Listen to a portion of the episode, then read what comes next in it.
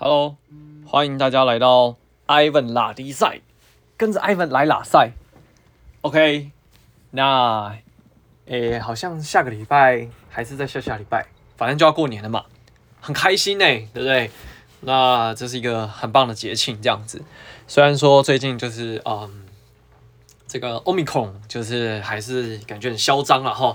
然后台湾的疫情现在就是当然相比之前好像又。啊、呃，没有的控制的这么好，这样子吼。不过我觉得，呃，我还是想要讲讲，就是说台湾政府应该要找清认认清楚一件事情啊，就是像欧美国家，他们已经开始跟他就是有点和平共处了吧？是不是？好，好啦，那不管如何啦，哈，就是大家还是要保重自己的身体健康，OK？那。这个免得后被隔离也是很麻烦哦，对不对？然后治疗也很麻烦，然后甚至呃后面的恢复之后还有一些小小后遗症也是麻烦。哦，无论如何怎么样，就是口罩戴好，然后啊、自己就是消毒杀菌的工作，哈、就是可以做就尽量做得好这样子。好，那今天想来跟大家聊聊什么哈？那因为是这样哈，呃前阵子很夯的东西就叫元宇宙。然后以及这阵子可能大家或许啦或多或少会比较呃有听到这个名词叫 NFT，OK，好，那呃因为我好像一直都没有跟大家分享这东西哦，因为说实在我我也不是这方面的行家跟专家啦，好，那因为综合就是我在金融市场的理解，然后以及呃同整的一些呃网络上大家对这个东西的发展应用，然后跟看法之后呢。我想说，就来跟大家分享一下，就是我看这个东西的一些想法，以及啊、最后当然会带到一个主题，就是呃，我认为这些东西哈，当然它是有它的话题在，甚至有它的未来性。可是回归到我们自己的人生上面呢，真正的重点还是创造自己的现金流是比较重要的。OK，好，那先讲讲这个东西哈，为什么啊这阵子会这么夯哈？原因就是因为 Facebook 改名了，它叫 Meta。Metaverse，好，那这个东西哈，呃，因为他呃，这个创办人他有一些想法跟理念啦，然后他想要去做这件事情。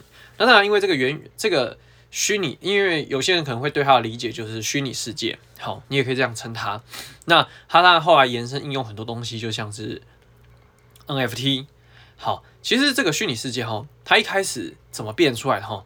呃，我觉得它追根。根本溯源其实也是还是可以回溯到，就是这个东西叫做虚拟货币，也就是我们或许大家比较常听过，就是什么比特币啊、以太币啊，好，然后狗狗币啊，然后诸如此类的。好，那先简单讲一下哈，这个东西到底为什么会跑出来哈？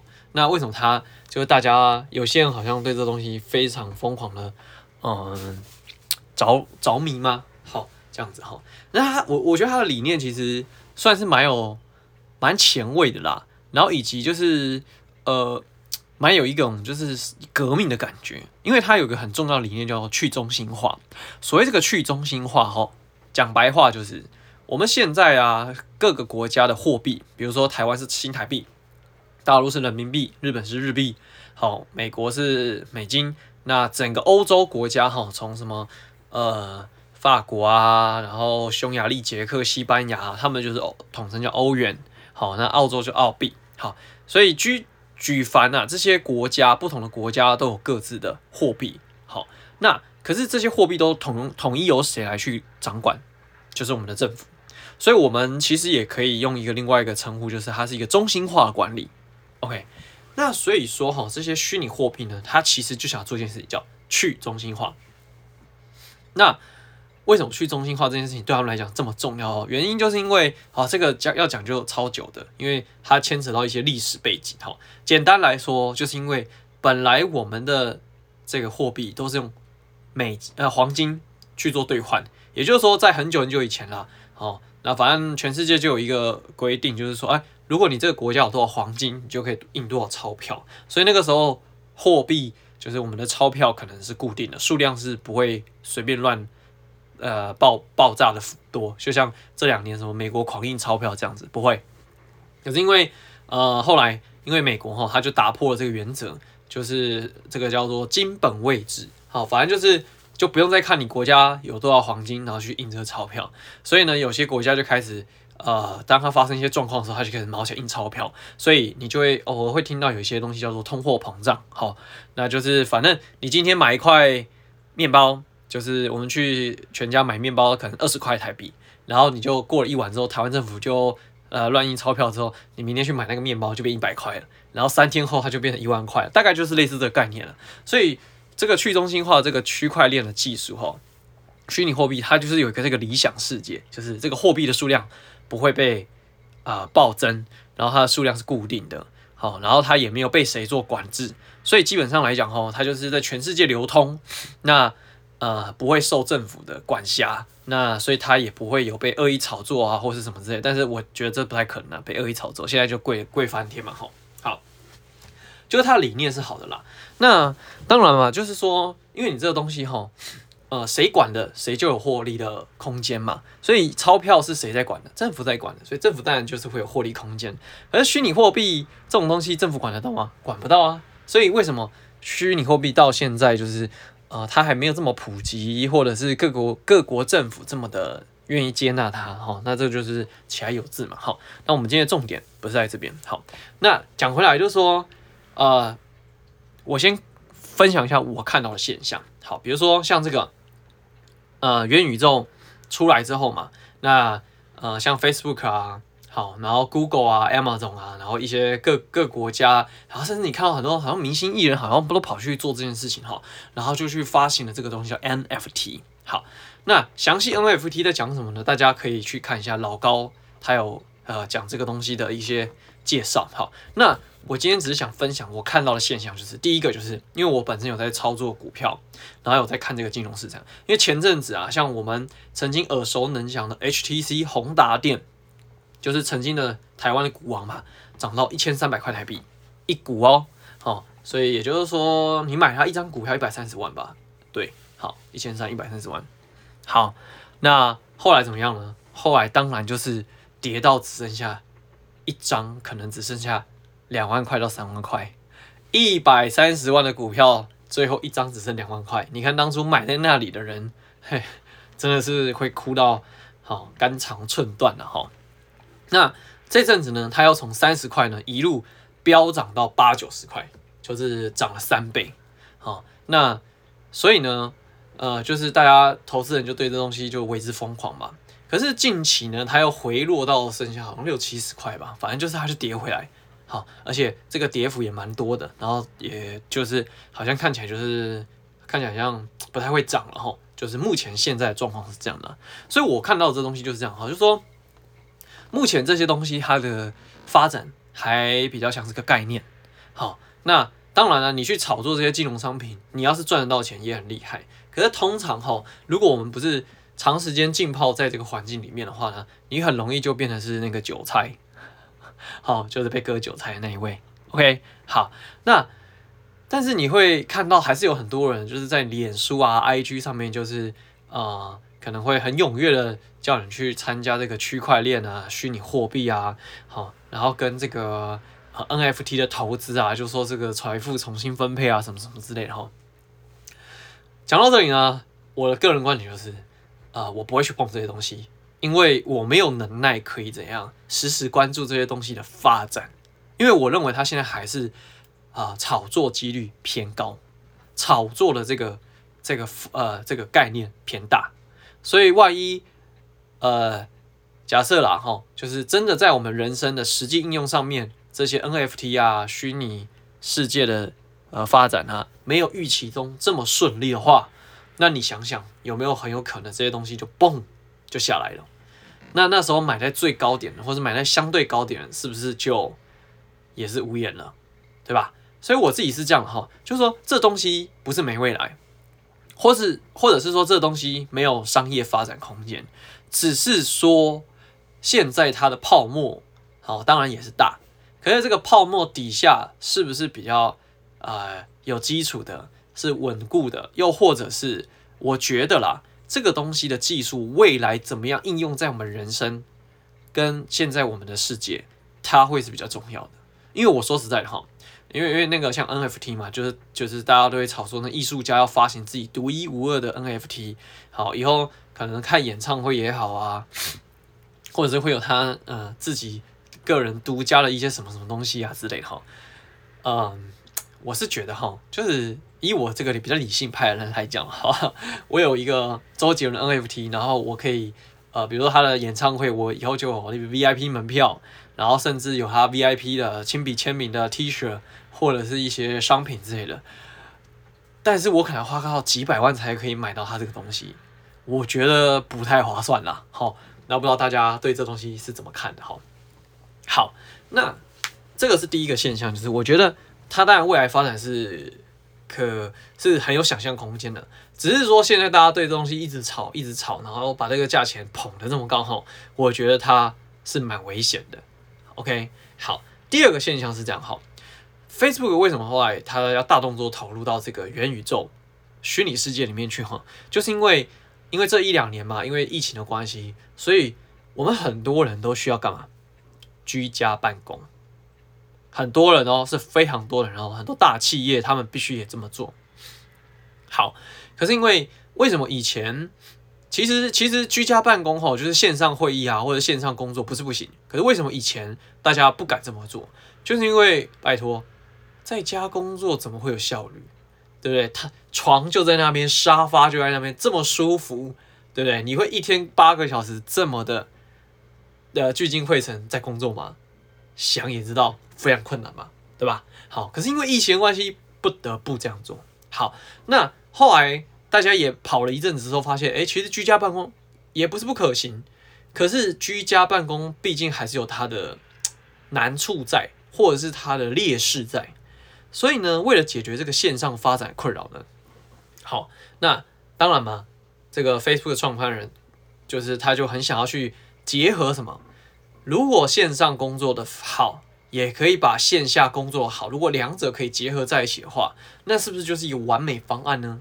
也就是说，如果你可以在居家办公，但是又可以是在公司办公的效率，或者是这个拟真度非常好的话，那每一个人的工作效能是不是就提高了？诶，我觉得他就是看中的是需求，所以想要把这个东西发展出来。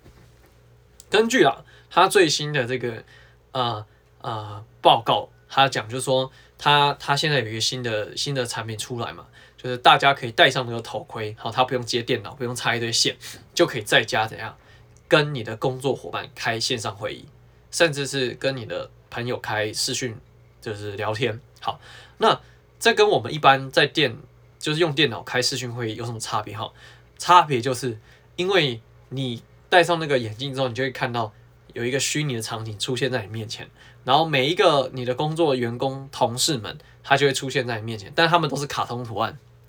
他们举手讲话，然后什么东西，就有点类似那种，呃，很像乐高积木啦。然后就是呃，那个卡通人物，然后对你说话，然后他可能是你主管这样子哈。他目前的技术是做到这样，然后你眼睛眨啊，嘴巴讲话啊，举手啊，哈，基本上就是会完全反映在这个这个虚拟画面里面，所以他就看起来真的很像你正在开会，但是。比如说，你跟你的同事讲悄悄话啊，或是临时有什么状况，你想要跟他讨论一下，这个东西目前他好像还没有办法克服。好，所以也就是说，他们现在还在往这里去做努力跟发展。OK，好，那所以你说他未来的发展是不是还算是蛮有期待的？只是说现在技术并没有进步到这么前面。那这个虚拟虚拟世界哈。这个东西到底有多少厉害的科技公司在做呢？哈，今天就来讲讲分享一下。好，刚刚我们在 Facebook 聊的这个东西，就是它从这个工作会议的需求到社群的需求。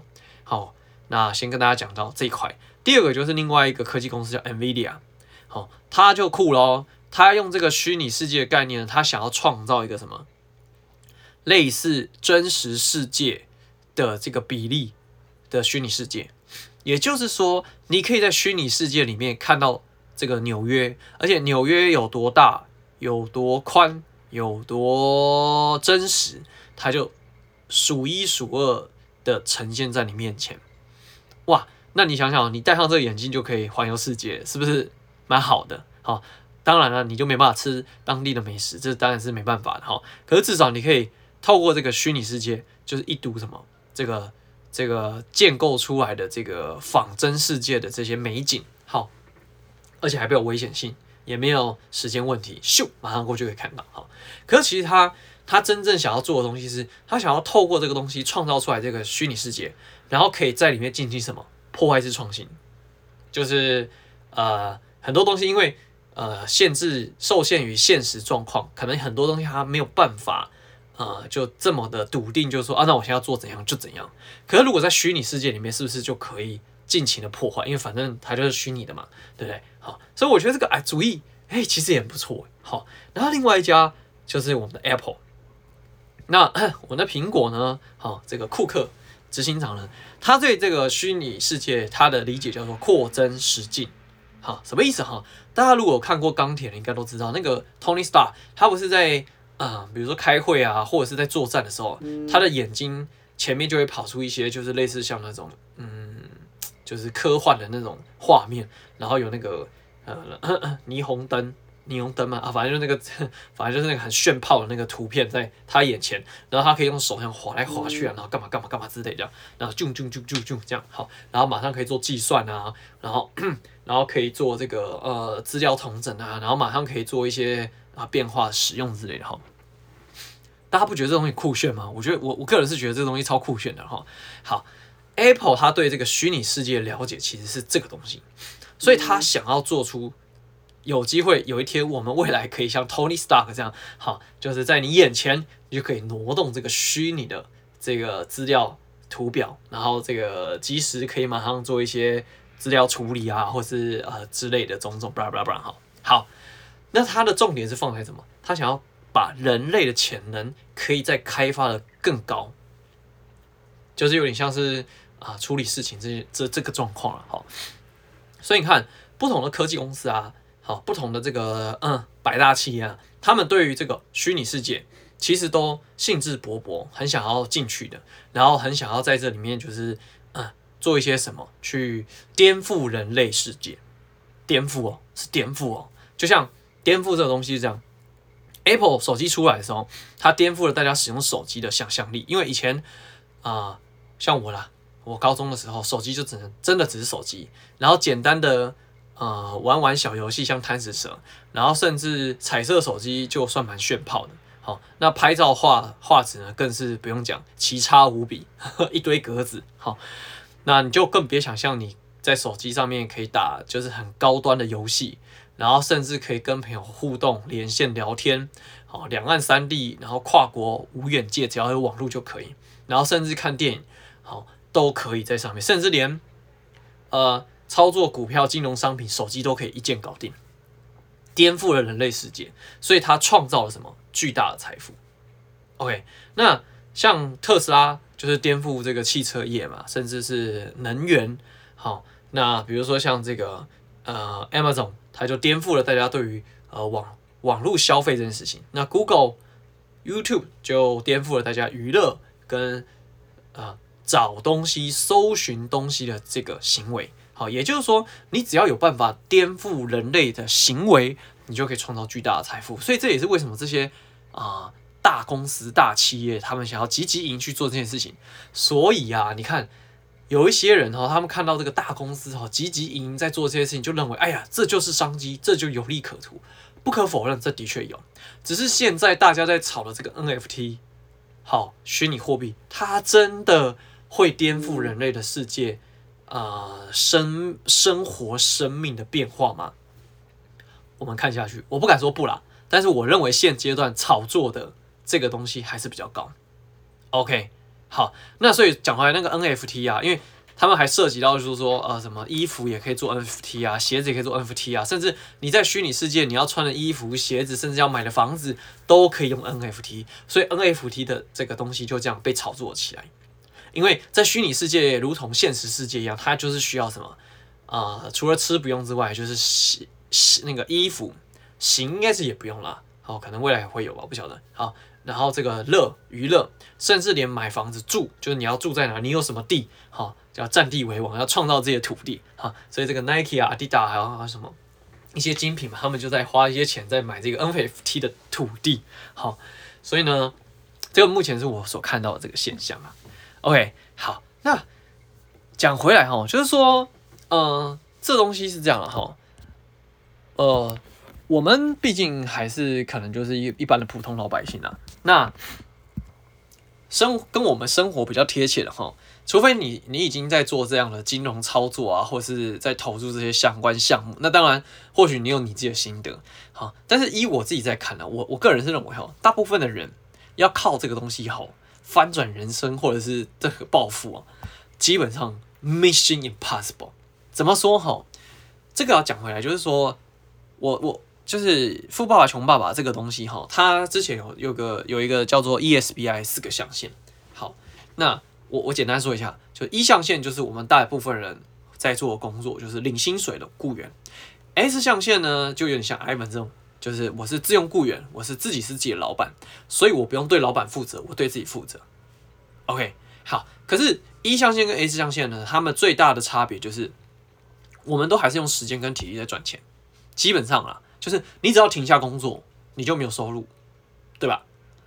只有另外一种人，就是大家所追求跟向往，就是 B 象限、I 象限。B 象限就是一个大企业家，那他这边定义的大企业家，就大概类似叫五百个人的工作团队。好，那当然我现在对这个东西的定义比较不一样。好，这个有机会跟大家分享。好，那 I 象限就是投资家，就是所谓我们耳熟能详的巴菲特啊，好，然后或是那个呃一些投资大佬，所以。身为小资小资族的我们，或者是一般平民老百姓的我们呢，就会想到什么？透过这个 NFT 啊，然后虚拟货币啊什么的，有朝一日可以变成是 I 象限，跳过最麻烦的 B 象限，因为 B 象限是要创立企业。好，嗯、你就想想创立企业是多麻烦呢、对不对？又要管人，又要管世界，管行销，管营运，管管品质，什么哩哩扣扣的，反正就是麻烦。哈 哈好了，这个下一集再跟大家聊聊这个东西哈。好，Anyway，总言之呢，就是你要创造现金流，让你的人生怎样，就是无后顾之忧。好，那为什么这个现金流这么这么这么这么重要哈？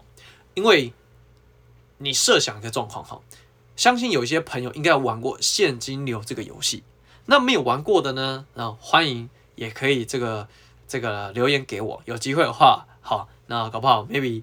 哪一天，Ivan 就是突发奇想来办这个游戏，你也可以来跟我看这样子哈。好，Anyway，讲回来，这个游戏在讲你什么哈？就是在教你说如何从一般人甚至是穷人变成是有钱人。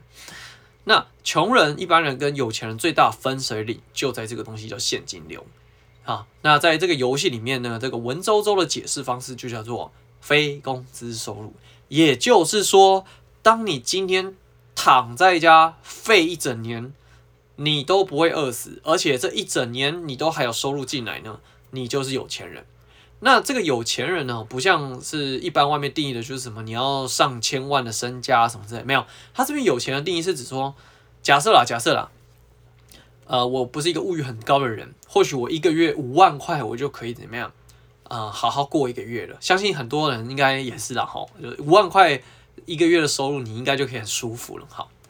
如那你那你设想个状况，假设你今天是一个有五栋套房，五个套房来出租的包租公，然后你每个月的房租收入五万块，想想是不是蛮开心的，对吧？好，所以它大概的概念就这样，就是反正你有这个。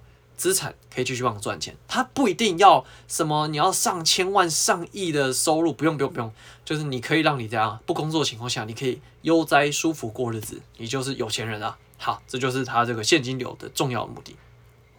好，可是你看哦，我刚刚讲这个五栋套房要花你多少钱，你才可以有这个现金收入呢？以台北来说，哈，大概。收租要可以收租一万块的套房，哈，收租一万块的套房应该要抓大概，少说应该要抓在七八平吧，八平可能要。那如果一平是六十万的话，那你夯不啷当就要四百八十万，所以我们就算五百万好了。所以五间套房，你至少要先有两千五百万的钱买了这个五个套房。然后之后它可以为你带来每个月五万块的这个叫非工资收入现金流。哎，各位你要想哦，这件事情超难的，因为你知道吗？两千五百万说简单，真不简单呢。如果你是一个月薪十万块、年入一百万的竹科工程师哦，假设一年一百万，十年赚一千万，也就是说你要赚三十年，你才有三千万台币。这个是不吃不喝的情况下才有三千万。那你想想，我们人生有多少吃喝拉撒睡，车子、房子、老婆，对不对？父母亲，你觉得你存得到这么多钱吗？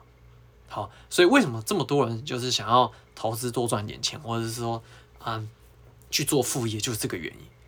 因为这个东西真的不容易啊。说实在的，你不要看现金流三个字这么简单，好啊，真的不容易。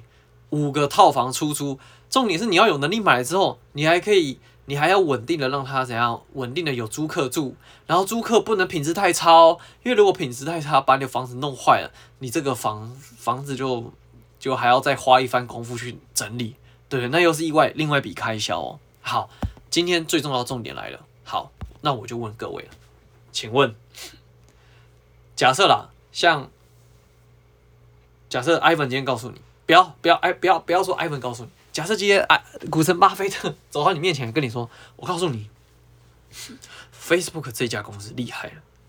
他在三，不要说三年，他在二零二三年，明年就是一年后的今天，他的股价会翻一倍。请问你敢不敢 all in 你的身家下去买？股神巴菲特告诉你哦，然后他说这个几率大概有七成。” all in 是什么意思？假设你现在把你的提款卡插进去，所有的户头算一算之后，你你的户头一加起来一百万，你就拿这一百万全部压进去 Facebook 这家公司的股票。请问你真的敢这么做吗？如果你真的敢这么做，好，真的，一年之后，哇塞，被巴菲特给看中，真的给他涨一倍，你一百万进去变两百万出来，我就再问你，下一年。你有没有办法找到下一个标的，它可以一年涨一倍？你两百万进去变四百万出来的，又或者是当你有两百万之后，你真的敢把两百万再 all in 到你找的这个标的物，然后等待它涨一倍吗？我相信一般人也不太敢吧。所以这也是为什么这个现金流哈，或者是说创造资产这件事情这么困难的原因。那当然还有像是房地产啊。啊，因为这阵子房地产这个哇飞涨特快，哈，那这有机会啊，下一集再跟大家聊好了，因为今天时间也差不多了，哈哈哈。好，所以你就说说，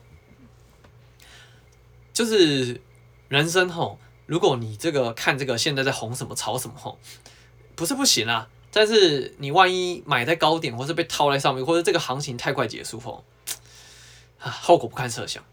第二个就是说。就算你有十足的把握、确信，然后以及你做足了功课，你真的敢压身价 all in 跟他拼一把吗？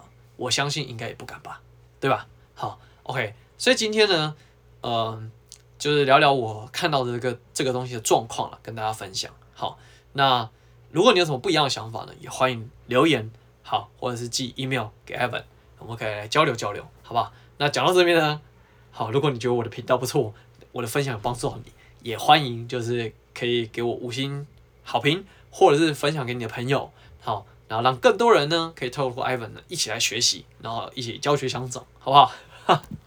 今天讲有点多了，好，那个时间不足，好，差不多了，那我们今天就到这边，感谢大家，我们下周见，拜拜。